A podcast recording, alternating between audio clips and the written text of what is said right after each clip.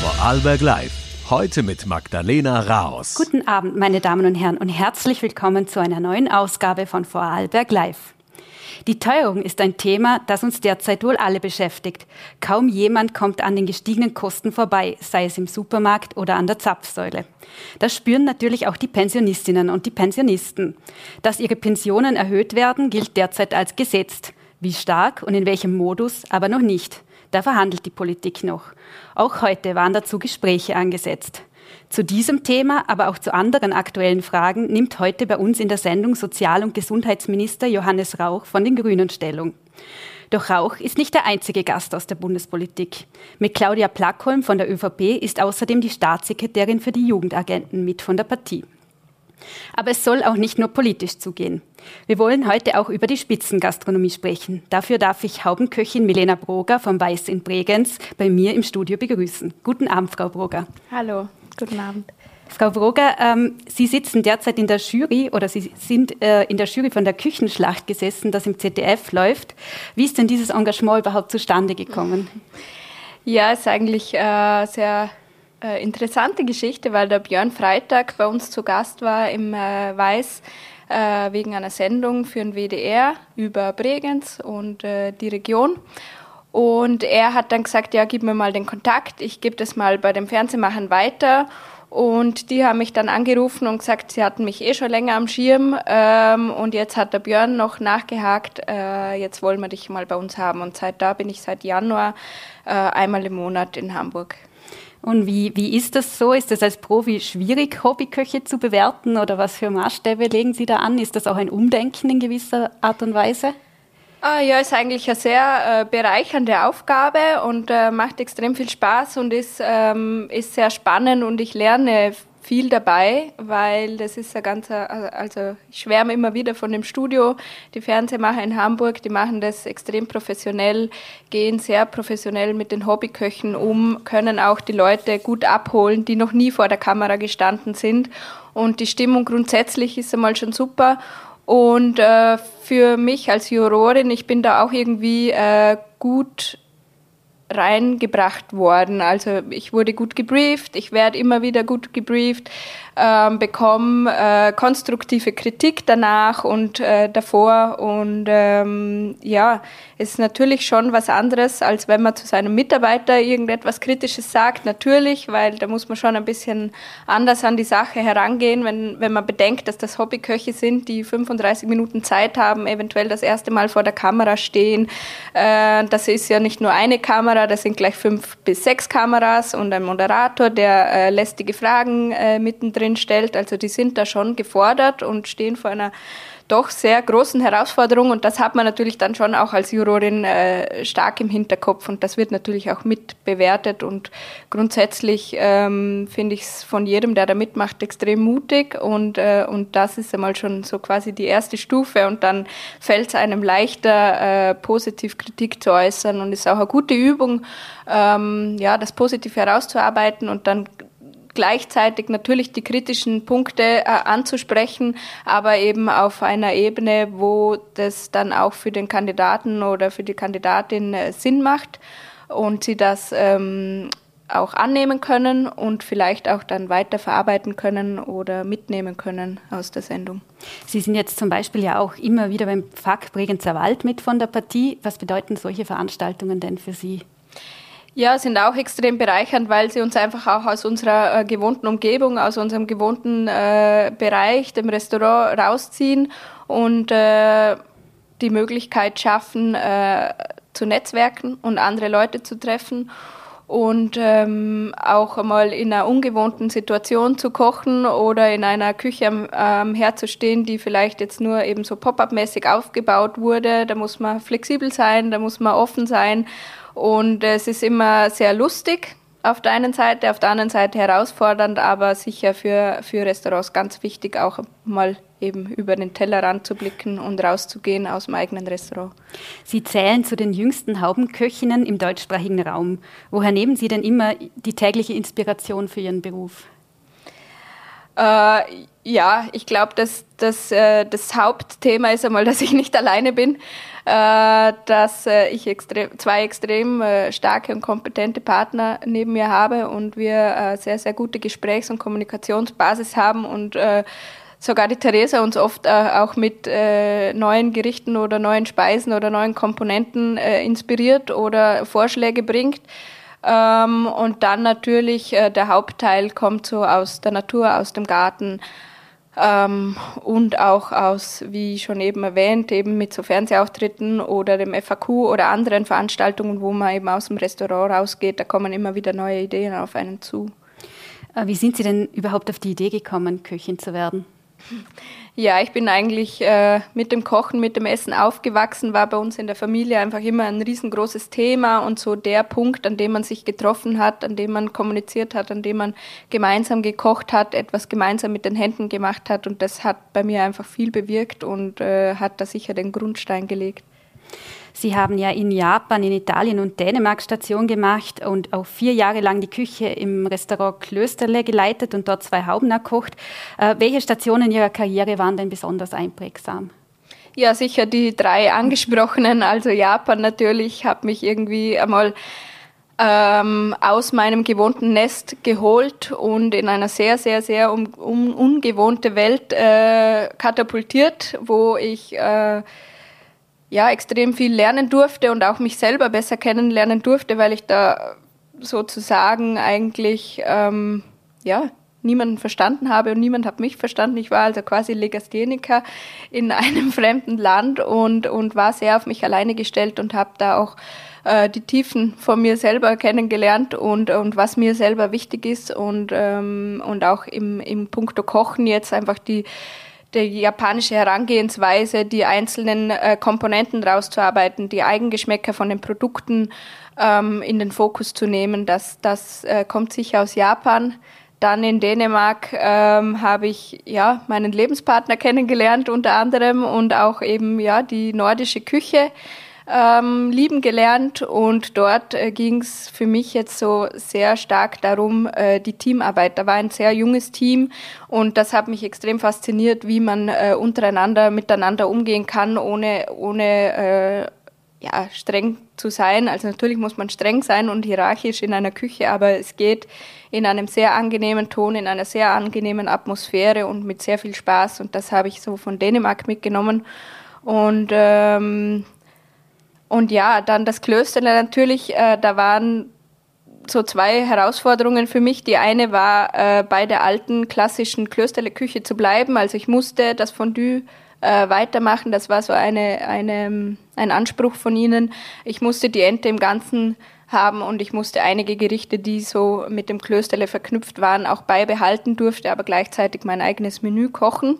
Und das war natürlich eine große Breite, die ich da ähm, unter einen Hut bringen musste und eine sehr anstrengende Zeit, aber gleichzeitig eben auch eine sehr lehrhafte. Also es hat mir sehr viel gebracht, in so einer kleinen Küche quasi groß zu werden und Fuß zu fassen und den ganzen, äh, das Ganze das große Ganze im Überblick zu behalten und äh, wirklich von der Vorspeise über die, die Hauptgänge, die Desserts, äh, den Küchenablauf, auch äh, die Abwasch, alles irgendwie äh, zu sehen und, und im Blick zu behalten, das hat mir extrem viel gebracht, wenn ich jetzt heute darauf zurückblicke.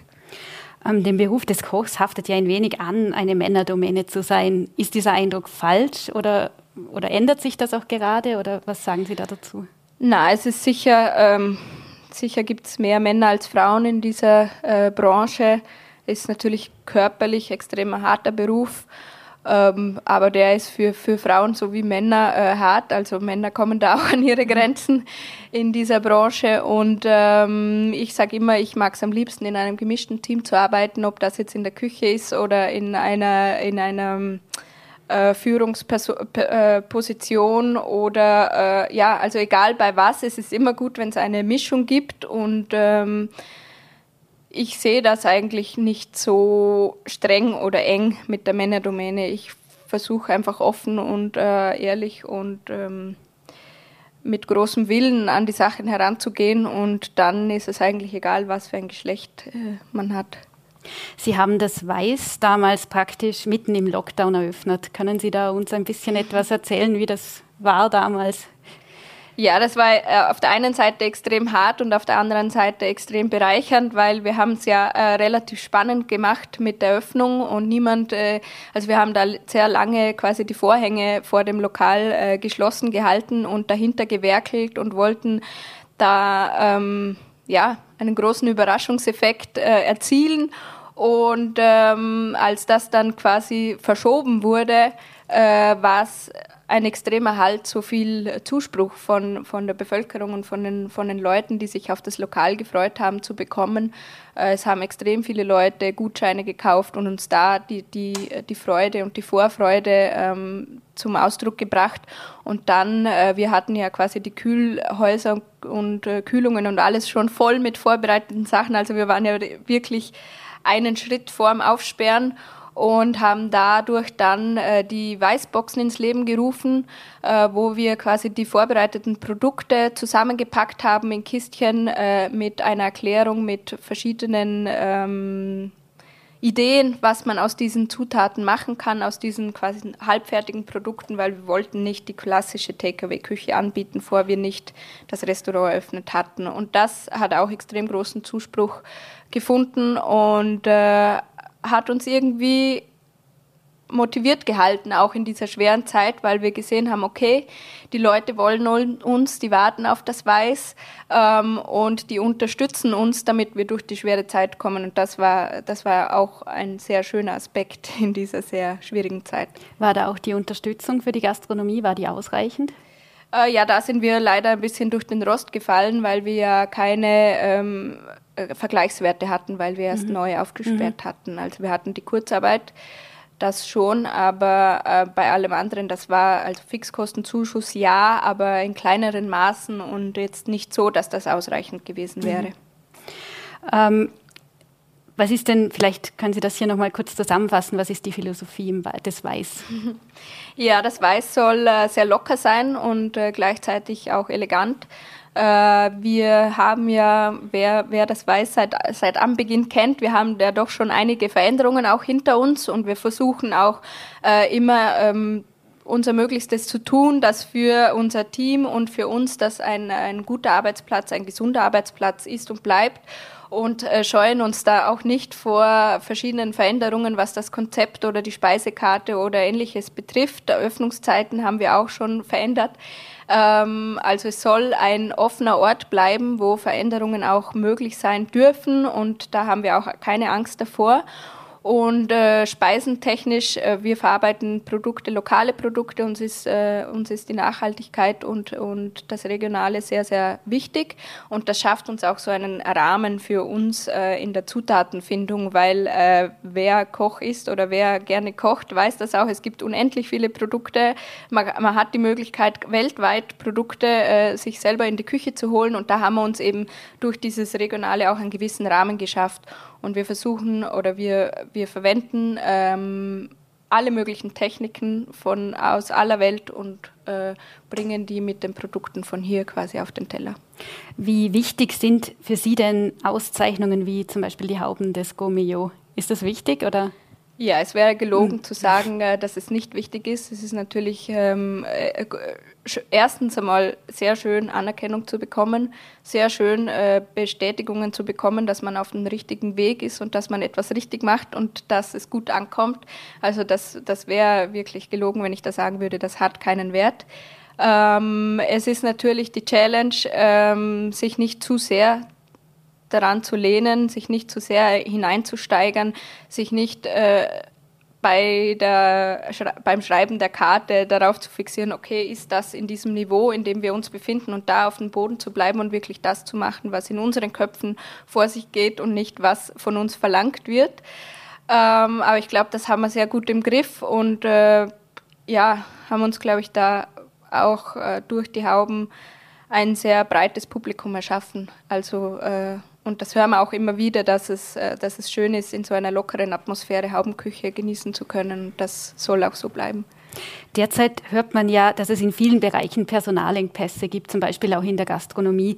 Ist es schwieriger geworden, geeignete Mitarbeiterinnen und Mitarbeiter zu finden? Ja, also das ist sicher unseres, unser größtes Kopfweh und die größte Last auf unseren Schultern, nicht zu wissen, äh, wie lange die Mitarbeiter bei uns bleiben äh, und wenn sie gehen, äh, wo finden wir die neuen. Und äh, es ist auch wirklich tatsächlich so, dass wir ähm, wenn wir jetzt äh, Jobanzeigen schalten, dass es Monate dauert und manchmal einfach nur ein Glück ist, wenn sich jemand meldet, aber so aus dem, also man kann darauf nicht vertrauen, wenn man Personal sucht, dass man Personal findet und das ist äh, natürlich extrem eine extreme Situation und auch eine extreme Belastung. Ähm, an was glauben Sie liegt das? Weil man hört ja auch immer wieder von schwierigen Arbeitsbedingungen und äh, eben Zeiten, wo kaum ein normales Wochenende möglich ist oder wenig Freizeit ist, könnte das ein Grund sein? Ja, das ist für mich eigentlich mittlerweile nicht mehr der Hauptgrund, weil ich rede mit äh, verschiedensten Leuten aus verschiedensten Branchen und es zieht sich durch. Es ist nicht nur in der Gastronomie der Fall, es zieht sich durch die, äh, äh ja, durchs Gesundheitswesen, es zieht sich ja durch eigentlich quer durch. Und ähm, ich habe mir auch keine Erklärung. Also ich, ich rätsel da auch hin und her und äh, denke viel drüber nach und äh, ja, äh, bin auch ein wenig sprachlos in dieser Thematik, weil es einfach ja, eine extreme Situation ist. Was würden Sie denn einem jungen Menschen raten, der Spitzenkoch oder Spitzenköchin werden will? Ja, mit, äh, mit offenen Augen, mit, äh, mit Neugier, mit sehr viel Offenheit und Tatendrang auf das Ganze zuzugehen, sich nicht zu schade zu sein für äh, gewisse Sachen, die man am Anfang oder immer machen muss. Also ich habe jetzt mein eigenes Restaurant und habe es relativ weit gebracht und stehe trotzdem manchmal in der Abwasch und das wird sich auch nie ändern und das gehört dazu und ähm, einfach ja Offenheit, Neugier, Mut und ähm, ja für alles bereit zu sein. Ein schönes Schlusswort. Vielen Dank Danke. für den Besuch. Und ich darf nun zu unserem zweiten Gast überleiten, Sozialminister Johannes Rauch. VN-Chefredakteur Gerold Riedmann konnte mit ihm vor der Sendung sprechen. Herr Rauch, einen guten Abend. Es droht ein heißer Herbst in jeder Hinsicht. Sie kommen ja gerade aus einer Verhandlungsrunde mit Seniorenvertretern zur Anpassung der Pensionen an die unglaubliche Teuerungsrate. Äh, was können Sie berichten? Ja, schönen guten Abend zunächst einmal nach, nach Vorarlberg. Äh, ja, ich hatte ein erstes Gespräch mit den Vertreterinnen und Vertretern der Pensionisten, äh, mit Herrn Korosek, Frau, äh, Frau Korosek und Herrn Kostelka. Äh, ein sehr intensiver und offener Austausch, wo wir einmal die Positionen am Tisch gelegt haben. Äh, natürlich ist unbestritten, dass die Teuerung insbesondere bei kleinen Pensionen, bei Mindestpensionisten äh, besonders zuschlägt. Und das war und ist auch der Grund, warum die Bundesregierung äh, jetzt schon nach Maßnahmen heuer auf den Weg gebracht hat. Es wurden im April und im Mai die ersten 150 Euro für die Ausgleichszulagen mit Syrien ausbezahlt. Es folgen jetzt im September, Oktober, November die nächsten Zahlungen. Äh, in Summe schon eine deutliche Entlastung. Und uns war klar, beiden am Tisch, ähm, die 5,8 Prozent jetzt einmal ausgerechnet worden sind aufgrund des Durchrechnungszeitraumes von Sommer letzten Jahres bis Sommer heurigen Jahres, äh, sind einmal die Basis, die Verhandlungsbasis, bei der wir einsteigen. Äh, wir werden bei der Ausgleichszulage was machen müssen. Wir werden uns anschauen müssen, wie wir mit den kleinen Pensionen umgehen. Äh, und wir haben vereinbart, jetzt einmal auch in der Bundesregierung, äh, dass ich mit Kanzler, Vizekanzler, Finanzminister das nächste Gespräch führe und werden uns dann mit den Pensionistinnen und Pensionistenvertretern nach dem 10. September wieder treffen. Zielsetzung im September die Erhöhung zu fixieren. In solchen Verhandlungen sind ja sogenannte Ankerpunkte immer ganz wichtig. Eine Zahl, an der sich dann alle orientieren. Zuvor wurde schon ausgerechnet, 5,8 Prozent wäre eigentlich der durchschnittliche Wert für den Anpassungsfaktor. Bei den Pensionistenvertretern hört sich eher nach 10 Prozent an. Was sind denn Werte, die derzeit von Ihnen als Anker gesetzt wurden? Na, die 5,8, weil die, die liegen jetzt da. Es gibt ja eine gesetzliche Grundlage, an die, mich, an die ich mich zu halten habe. Äh, wenn man davon abweicht, muss man auch das Gesetz ändern, hat man bisher auch schon gemacht. Und wie sich das jetzt gestaltet äh, mit einer Erhöhung dieser 5,8 Prozent oder Ausgleichszulage erhöhen oder äh, und Durchrechnungszeiträume anzupassen, das ist Gegenstand auch der Verhandlungen. Das muss ja auch budgetär mit dem Finanzminister ausverhandelt werden. Die 5,8 Prozent Pensionserhöhung alleine, also wenn man es davon ausgehen würde, äh, belaufen sich auf etwa zwei Milliarden plus pro Jahr strukturell im Budget. Das heißt, es muss ja auch budgetär dann eingerechnet und abgedeckt werden. Aber es gibt, es gibt ein Einvernehmen darüber, dass jedenfalls Mindestpensionisten, Mindestpensionistinnen, die ja besonders auch betroffen sind von Teuerungen, äh, sicher so abgegolten werden, dass sie äh, gut über die Runden kommen werden. Eine Anhöhung des Pensionsantrittsalters, kommt die da auch wieder ins Spiel? Aktuell nicht. Also ich bin dagegen, äh, jetzt aus der hohlen Hand heraus oder weil jetzt gerade wieder Pensionen aktuell Thema sind, äh, die Diskussion vom Zaun, zu, vom Zaun zu brechen. Wenn man sich diesem Thema nähert, da muss man schon die gesamte äh, Lage auch anschauen was ist mit Schwerarbeiterinnen und Schwerarbeiter? Wer fällt da drunter? Äh, da gibt's ja mehr Berufsgruppen wie nur die, die am Bau arbeiten. Äh, wie können wir es gestalten, dass Übergänge vom Erwerbsleben in die Pension auch anders gestaltet werden, äh, fließender gestaltet werden? Aber ich bin dagegen, jetzt eine Pensionsanteilsdiskussion äh, einfach zu führen, weil die Pensionserhöhungen anstehen. Herr Minister, die Corona-Zeit hat auch mit Bürgerbewegungen, mit ganz viel Protest äh, schon einiges hinterlassen. Aber ich will jetzt zunächst gar nicht über Corona sprechen, sondern auf diesen Herbst, der da auf uns zukommt. Da geht es ja nicht darum, ob sich jemand impfen lassen muss oder nicht, sondern ob Wohnungen kalt sind, ob genug Energie für die Unternehmen da ist, wie es mit dem Wohlstand weitergeht. Ähm, was erwarten Sie denn für diesen Herbst? Das äh, scheint ja die Debatte um eine Impfpflicht um ein dramatisches Maß zu übersteigen. Also ich würde es schon so umreißen, dass wir in einer Situation sind, wie wir sie lange nicht hatten. Äh, wenn vielleicht überhaupt nach dem Zweiten Weltkrieg noch nie. Der Krieg in der Ukraine mit all seinen Folgen, äh, die Teuerung mit all ihren Folgen, die Frage der Energieversorgung und der Preisgestaltung und nicht zu vergessen die Mieten und Mietpreise, äh, die auch durch die Decke gehen und über allem auch die Klimakrise. Also eine derartige äh, Verdichtung von, von wirklich schwierigen Situationen hatten wir lange nicht. Und da erstens einen Überblick zu bewahren und auch zu tun, was notwendig ist, äh, ist eine ordentliche Herausforderung. Wir bemühen uns drum, äh, sowohl was die Klimafrage wie auch die, was die Teuerungen angeht und was mir wirklich ein besonderes Anliegen ist als Sozialminister, nämlich, dass der soziale Zusammenhalt oder das, was wir Sozialstaat Österreich nennen und der wird viel zu oft kritisiert, äh, ist aber eigentlich die Garantie dafür, dass unsere Gesellschaft funktioniert und Zusammenhalt auch hält, äh, dass der nicht verloren geht.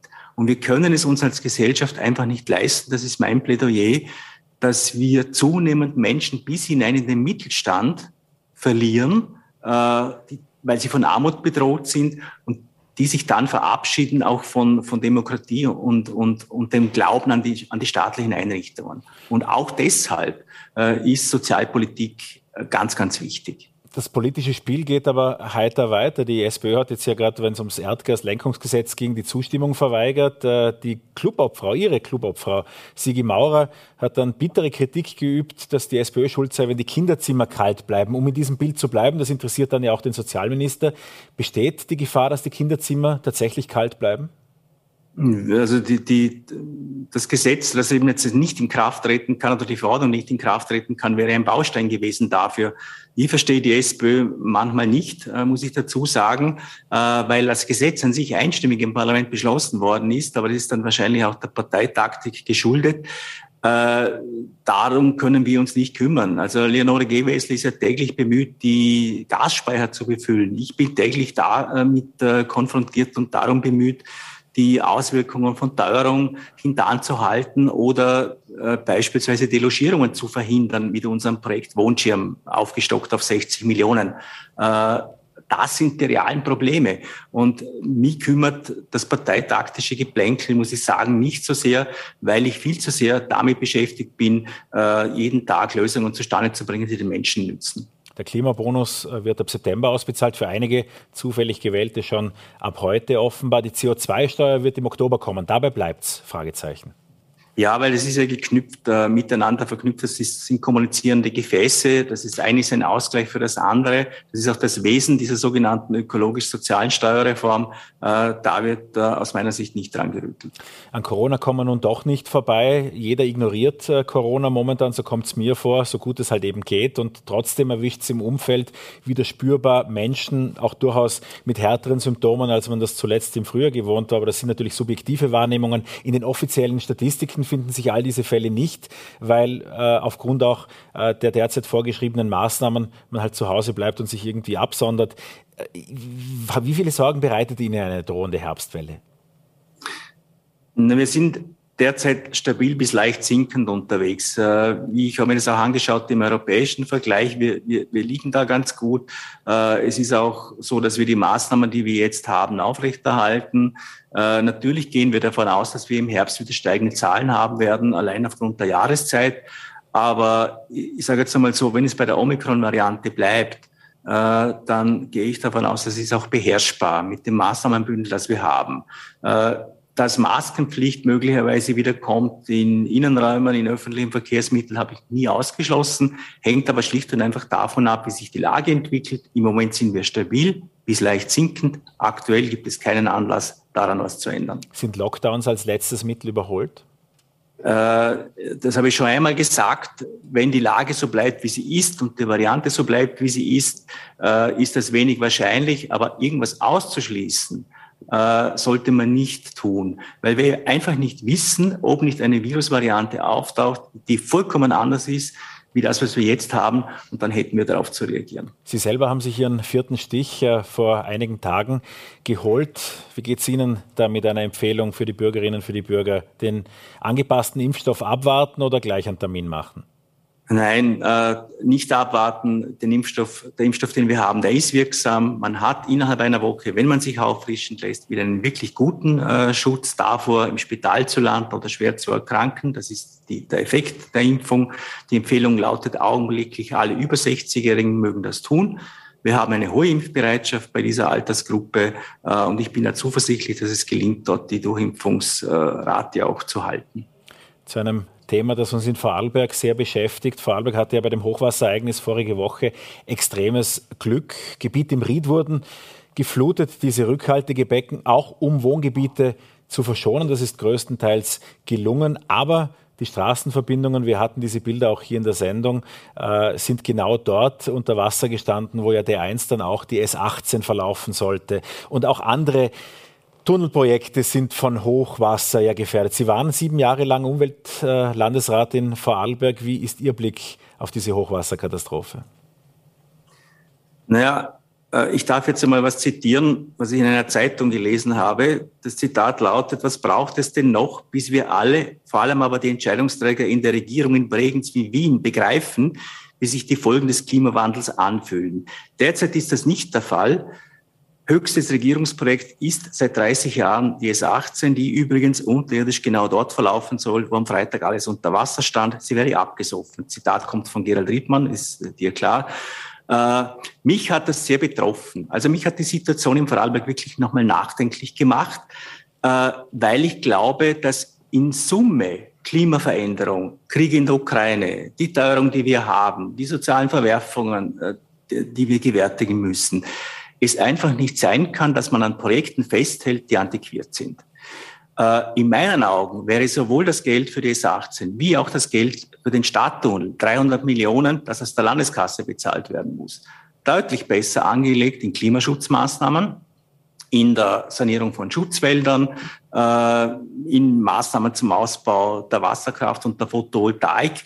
Und ich finde, es wäre an der Zeit, grundsätzlich darüber nachzudenken, äh, ob man da nicht äh, im Sinne eines Innehaltens äh, äh, einen, einen neuen Weg einschlagen sollte. Jetzt weiß ich schon, ich bin in der Bundespolitik, ist vielleicht ein bisschen unbotmäßig, sich jetzt da von Wien aus einzumischen, aber da spreche ich auch als, als Vater und als Großvater und als Bürger dieses Landes und es haben sich die Grundvoraussetzungen einfach grundlegend verändert. Und wenn man da nicht erkennt, und da schließe ich ans Zitat an, und für diesen Kommentar bin ich sehr dankbar, äh, es ist an der Zeit, dass wir als Regierende begreifen, was es geschlagen hat. Und das heißt auch, Projekte in Frage zu stellen oder Geld umzuwidmen, äh, dass für derartige Geschichten vorgesehen war. Stadttunnel, einen Satz noch dazu, der kostet unterm Strich mindestens 300 Millionen Euro. Das ist in etwa die Größenordnung, die ein Kraftwerk, ein Pumpspeicherkraftwerk von Ilwerke VKW kostet, COPS 1 oder COPS 2. Das eine, das Kraftwerk nämlich, bringt dann Nutzen für die Zukunft. Es trägt die Energiewende. Das andere, äh, Stadttunnel, ist vergrabenes, verlocktes Geld für ein klimaschädliches Projekt. Da muss man sich die Frage stellen, was macht Sinn? Jetzt aber von den Klimaauswirkungen oder den Auswirkungen der Klimakatastrophe. Ich, Trinkwassermangel in Langen. Ich habe die Schlagzeilen herausgeschrieben. Dürre im ganzen Land, Niedrigstpegel des Bodensees, Regenfluten wie noch nie, 100-jähriges Hochwasser an der Dornbirner Acht, Niederschlagsrekorde verdoppelt. Das war alles innerhalb von weniger als einer Woche äh, in Vorarlberg. Was kann man denn als Landespolitiker oder auch äh, aus der Bundespolitik da überhaupt konkret tun? Also ich glaube, dass es eine Reihe von Maßnahmen gibt und schon gab, äh, die natürlich diese Energiewende äh, voranbringen. Da hat Vorarlberg schon einiges geleistet, sowohl mit dem Ausbau der Wasserkraft wie jetzt auch mit der Photovoltaik, mit der Energieautonomie, äh, mit dem Setzen auf Radverkehr, mit dem wirklich massiven Ausbau des öffentlichen Verkehrs. Alles Maßnahmen, die Geld kosten und die in die richtige Richtung gehen. Das Tempo deutlich zu erhöhen, äh, das war immer unser Bestreben. Das versuchen wir sowohl in der Landes- wie in der Bundesregierung äh, ich hoffe, dass da jetzt deutlich mehr in Bewegung kommt, weil ich einfach glaube, dass der Zeitpunkt da ist, wo man erkennen muss, in der Geschwindigkeit, wie wir bisher unterwegs waren, äh, in Sachen Klimaschutz und, und Transformation auch von vielen Prozessen, das wird nicht ausreichen. Einen Richtungswechsel, wie Sie ihn beschreiben, wird es wahrscheinlich in Vorarlberg nur mit einem Landeshauptmann geben. Hoffen Sie also auch auf seine Rückkehr oder wie ist das zu interpretieren? Also ich hoffe jedenfalls einmal auf eine gute Besserung und wünsche dem Landeshauptmann alles Gute. Ich weiß nicht, wie es ihm aktuell geht. Äh, meiner Wahrnehmung nach funktioniert die Landesregierung und ist auch, auch stabil. Äh, es gibt ein Regierungsprogramm, das wird abgearbeitet. Da sind Zielsetzungen auch klar verankert, was Klimaschutz und all die Maßnahmen, die ich angedeutet habe, äh, beinhaltet. Im Bund wird es darauf ankommen, ob wir jetzt endlich ein Klimaschutzgesetz äh, auf die Reihe bekommen. Das liegt übrigens nicht an den Grünen, sondern an der ÖVP. Äh, und dass diejenigen, äh, die jahrzehntelang blockiert haben, ihre Blockadehaltung endlich aufgeben. Das ist äh, der Punkt, um den es geht. Zum Abschluss noch, um die aktuellen Themen, wenn wir schon die Gelegenheit haben zu sprechen, abzudecken. Innenminister Kanner hat diese Woche mit Aussagen aufhorchen lassen in der ZIP 2 im Interview mit Armin Wolf. Viele Reaktionen gab es darauf. In Ihr Ressort fällt ja wohl am ehesten, dass die Polizei beim Umgang mit dem tragischen Selbstmord der Ärztin Maria Kellermeier offenbar große Schwierigkeiten hat, wie man damit eben äh, umgehen soll. Wie sehen Sie die jüngsten Aussagen von Innenminister Kahner? Äh, ich kann mich da nur einmal Sadic anschließen, die das auch so kommentiert hat, dass Höchstgerichtsentscheidungen zu akzeptieren sind und man nicht ankündigen kann, äh, einfach weitere Entscheidungen in die Richtung zu treffen, wenn sie aufgehoben worden sind vom Höchstgericht. Äh, ich habe auch gesagt im Zusammenhang mit einem anderen Interview, wir haben in Österreich einen dermaßen eklatanten Arbeitskräftemangel, und ich rede nicht von Fachkräften, ich rede von Arbeitskräften insgesamt, dass wir in den nächsten Jahren in allen Branchen massiv Zuwanderung brauchen werden. Ich bleibe dabei. Und da geht es nicht nur um Fachkräfte.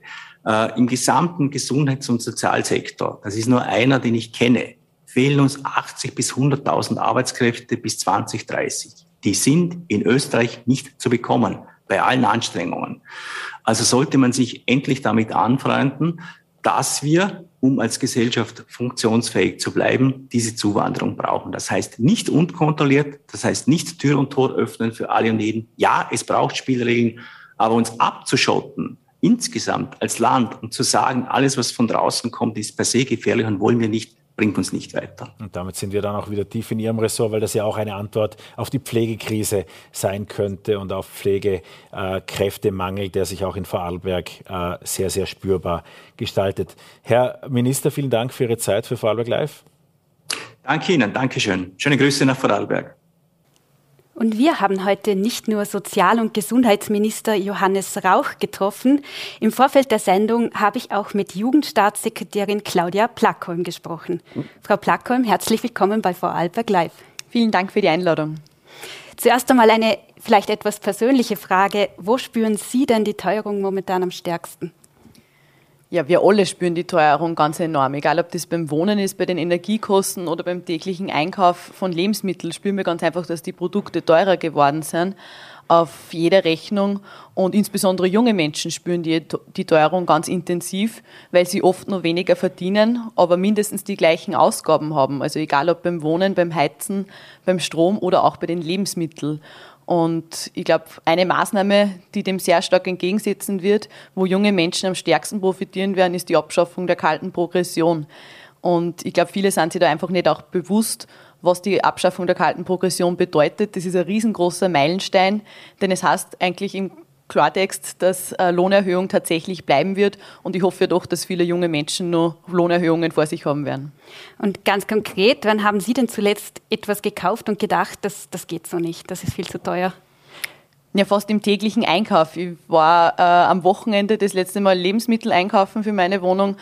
Da spürt man es natürlich, wenn man, wenn man äh, die Rechnung dann bei der Kasse sieht und auch natürlich bei der Stromrechnung, die quartalsweise bei mir kommt.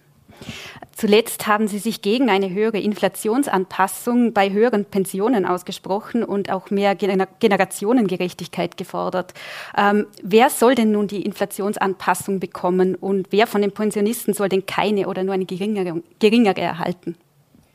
Also ich habe für die wiederholte Forderung des SPÖ-Pensionistenverbandes nicht das geringste Verständnis. Der Vorschlag lautet ja 10 Prozent auf sämtliche Pensionen draufzuschlagen.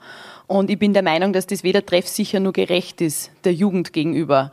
Anders sehe ich das bei geringen Pensionen, bei Mindestpensionen, aber genau auch so bei niedrigen Pensionen, dass wir gerade dort, wo die Teuerung am deutlichsten spürbar ist, wo Menschen schon mit weniger Geld auskommen müssen, dass wir dort einfach unter die Arme greifen müssen und dort auch gerne über der gesetzlichen Inflationsanpassung ähm, unter die Arme greifen können.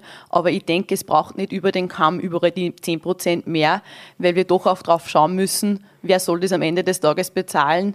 Genauso wie ich selbst nicht mehr ausgeben kann, als was ich zur Verfügung habe, genauso kann auch der Staat nicht unendlich Schulden machen. Und das würde ganz einfach auch der Generation äh, ja, auf den Kopf fallen, die jetzt gerade die Schulbank drückt. Man hat Ihnen ja vorgeworfen, dass Sie da einen Generationenkonflikt schüren.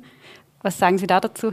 Nein, das ist absolut nicht der Fall. Ich bin in sehr guten Austausch, beispielsweise auch mit äh, Seniorenbundpräsidentin Ingrid Korosek, die ja auch die Verhandlungen äh, führen wird. Und wir sind uns genau dort auch einig in dem Punkt, dass wir denen Menschen, die die Teuerung am deutlichsten spüren, deutlich auch unter die Arme greifen müssen. Es gibt eine gesetzliche Inflationsanpassung für die Pensionistinnen und Pensionisten in Höhe von 5,8 Prozent. Das ist ja letzte Woche bekannt geworden.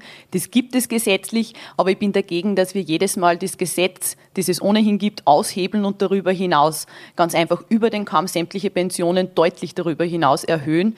Ich denke, da sollten wir uns treffsichere Maßnahmen überlegen, dass wir dort, wo die Teuerung am deutlichsten spürbar ist, dass wir dort einfach gezielt helfen. Jetzt haben Kritiker angemerkt, dass Sie ja selbst rund 15.000 Euro brutto monatlich verdienen. Warum haben denn Sie eine Anpassung nach einem gesetzlich berechneten Faktor verdient und die Pensionisten nicht? Na, jetzt geht es einfach um die, um die Diskussion, äh, wie hoch die Pensionen angepasst werden. Es starten im Herbst auch die Lohnverhandlungen und man muss sich da schon vor Augen führen, ob ein Lehrling oder ein junger Arbeitnehmer auch ähm, eine, die Erwartungshaltung hat, dass er 10 Prozent mehr Einkommen bekommt. Und äh, das soll man mal einem Lehrling oder einem jungen Arbeitnehmer erklären, ähm, dass, man, dass man dort auch nicht einfach oder in den wenigsten Fällen die Erwartungshaltung auch haben kann, dass auch der Arbeitgeber dort 10 Prozent draufschlagen kann. Also da bin ich sehr stark dafür, dass wir gezielt dort helfen, wo Hilfe notwendig ist. Und in der Diskussion um die Pensionen, denke ich, sollten wir dort helfen, wo niedrige Pensionen ähm, ganz einfach auch da sind äh, und nicht sämtliche Pensionen bis zur Höchstpension äh, um 10 Prozent draufschlagen. Denn ich glaube, das wäre treffsicherer woanders aufgehoben. Kommen wir zu einem anderen Thema, das viele junge Menschen betrifft, der Zivildienst. Ähm, Finden Sie es okay, dass Zivildiener 362,60 Euro monatlich erhalten? Das unterschreitet ja sogar die Geringfügigkeit. Das orientiert sich äh, sehr stark an Wehrdienst, nachdem der Wehrdienst und der Zivildienst Hand in Hand gehen und der Zivildienst ja gewissermaßen der Wehrersatzdienst ist. Ähm, und was bei den Zivildienern allerdings dazukommt, sind die Verpflegungskosten. Also das ist jetzt wirklich nur der Teil, der sozusagen tatsächlich ähm, das, das Einkommen, die Entschädigung mehr oder weniger auch ausmachen. Ich freue mich insgesamt sehr, dass der Zivildienst zu den Jugendagenten gewandert ist und ich werde gemeinsam, nachdem es nur Hand in Hand gehen kann, mit unserer Verteidigungsministerin auch einige Dinge unternehmen, um den Zivildienst auch weiter zu attraktivieren. 43 Prozent der Tauglichen entscheiden sich für den Zivildienst. Das sind bereits sehr, sehr viele, die diese neun Monate insbesondere im Sozialbereich verbringen. Aber ich denke, wir haben noch weitere Schrauben, um den Zivildienst zu attraktivieren. Das kann zum einen die Vergütung sein, ähm, aber auch im, im Bereich dessen, was junge Menschen einfach auch Erfahrungen sammeln, wie wir diese auch anrechenbar machen können. Äh, auch punkto Klimaticket beispielsweise ist es uns ja im Frühjahr gelungen, dass Zivildiener auch ein Klimaticket bekommen und so das ganze Jahr über in ganz Österreich kostenlos fahren können. Aber sagt das nicht auch etwas über die Wertschätzung aus, wenn Vollzeitarbeit von Zivildienern nicht einmal als geringfügig angesehen wird?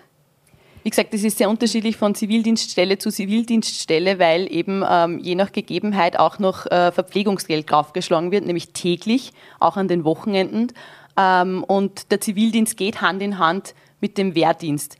Das heißt, äh, wenn es Änderungen gibt, dann muss man im Wehrdienst ansetzen und dann kann der Zivildienst auch nachziehen in dem Bereich. Und das ist auch mein Interesse, da gemeinsam den äh, Zivildienst mit dem Wehrdienst zu attraktivieren. Und da arbeite ich sehr gut mit der Verteidigungsministerin zusammen.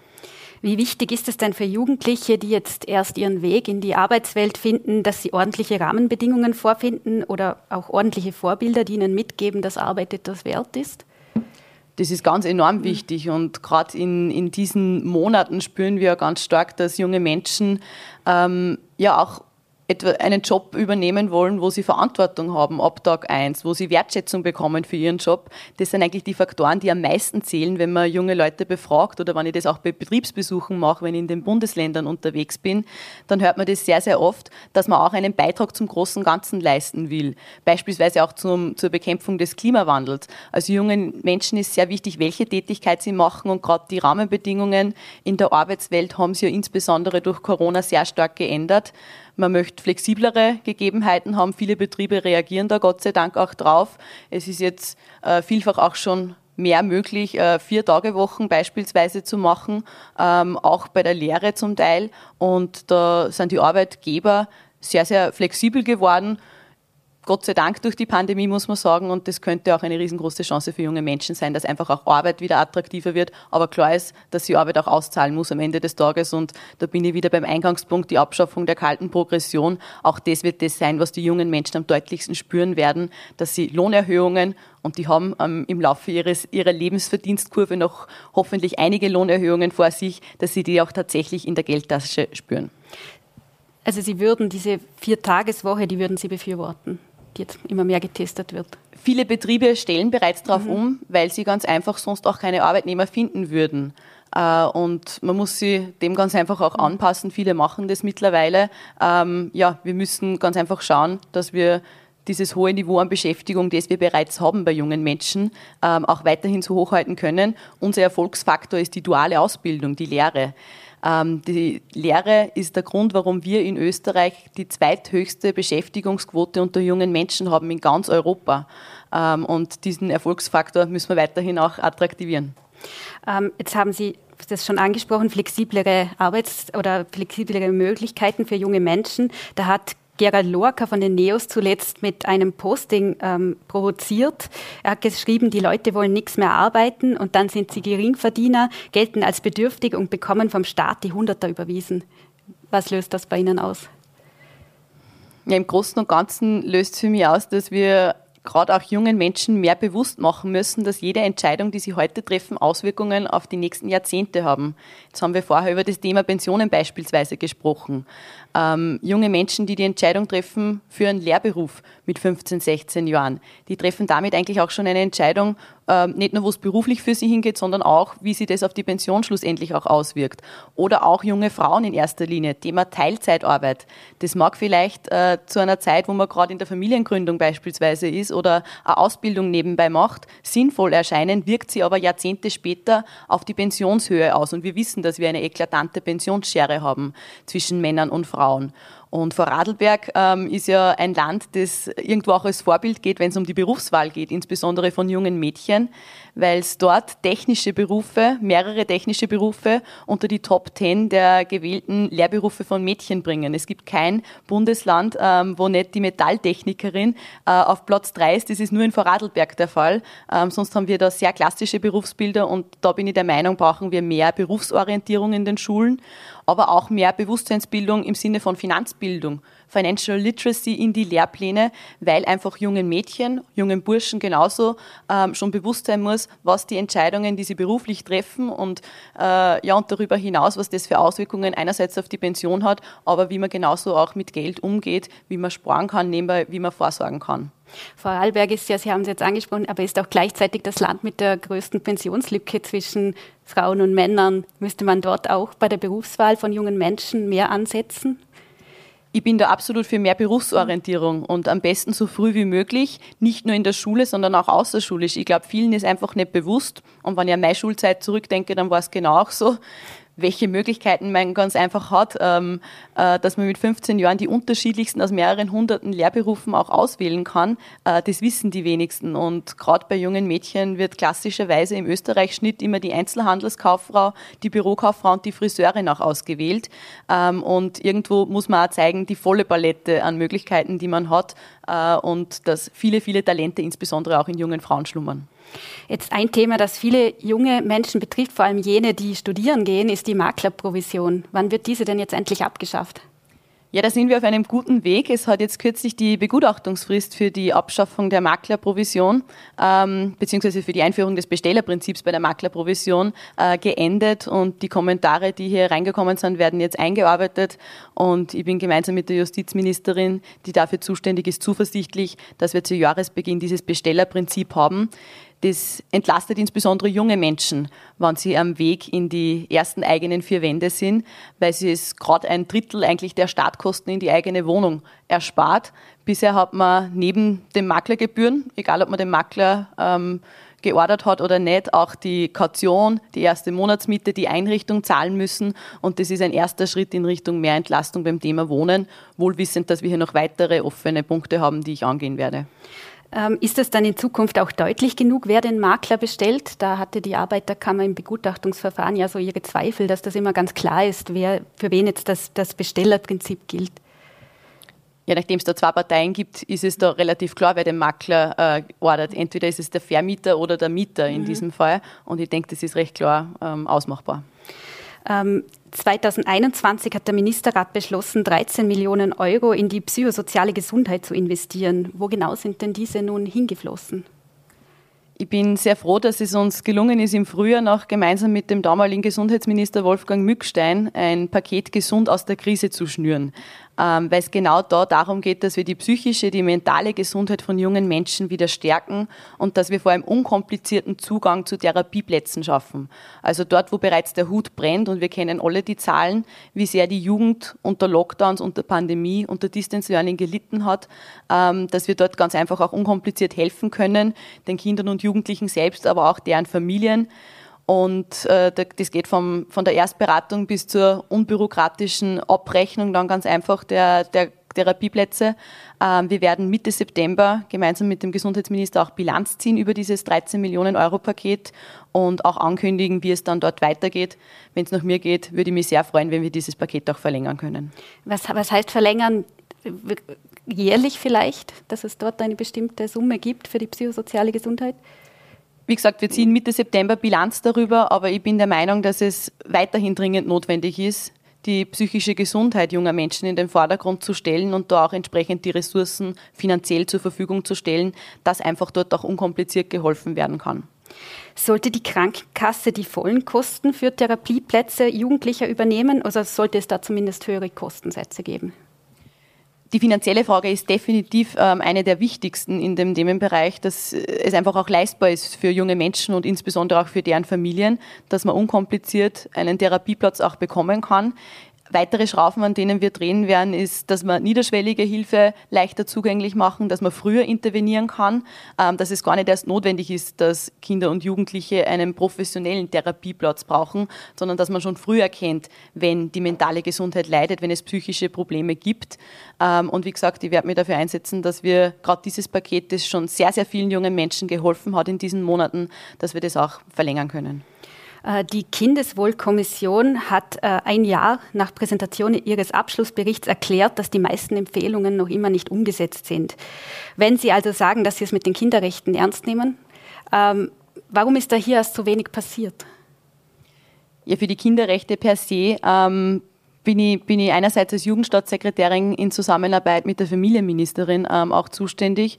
Und uns ist es sehr wichtig, dass wir gerade äh, Kinder auch unterstützen nach diesen zwei Jahren der Pandemie, ähm, wo ja nicht nur die, die psychische Gesundheit unter diesem Gesichtspunkt gelitten hat, sondern weil junge Menschen ganz einfach, und wir hören es fast täglich, wenn wir die Nachrichten aufschlagen, viel gelitten haben unter den Krisen, die international das Geschehen bestimmen, der Krieg mitten in Europa wo gerade auch meine Generation irgendwo mit dem Versprechen aufgewachsen ist, dass es nie mehr wieder Krieg geben wird ähm, und diese Dinge auch stärker thematisiert werden äh, und ich schon der Meinung bin, dass wir gerade da junge Menschen in ihrer psychischen Gesundheit auch weiterhin unterstützen müssen und werden. Für große Aufregung hat insbesondere der Fall Tina gesorgt. Da steht jetzt nach 18 Monaten die Rechtswidrigkeit der Abschiebung fest. Ähm, das Bundesamt für Fremdenwesen und Asyl hatte eine Entscheidung des Bundesverwaltungsgerichts, ähm, wonach die umstrittene Abschiebung der Zwölfjährigen nach Georgien rechtswidrig war, bekämpft. Wie konnte denn sowas überhaupt passieren?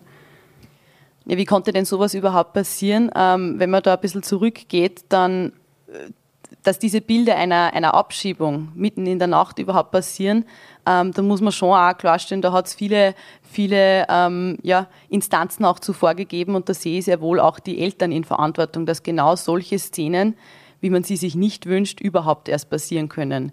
In dem Fall haben die Gerichte entschieden und was das weitere juristische Konsequenzen bedeutet, das wird die Justiz entscheiden.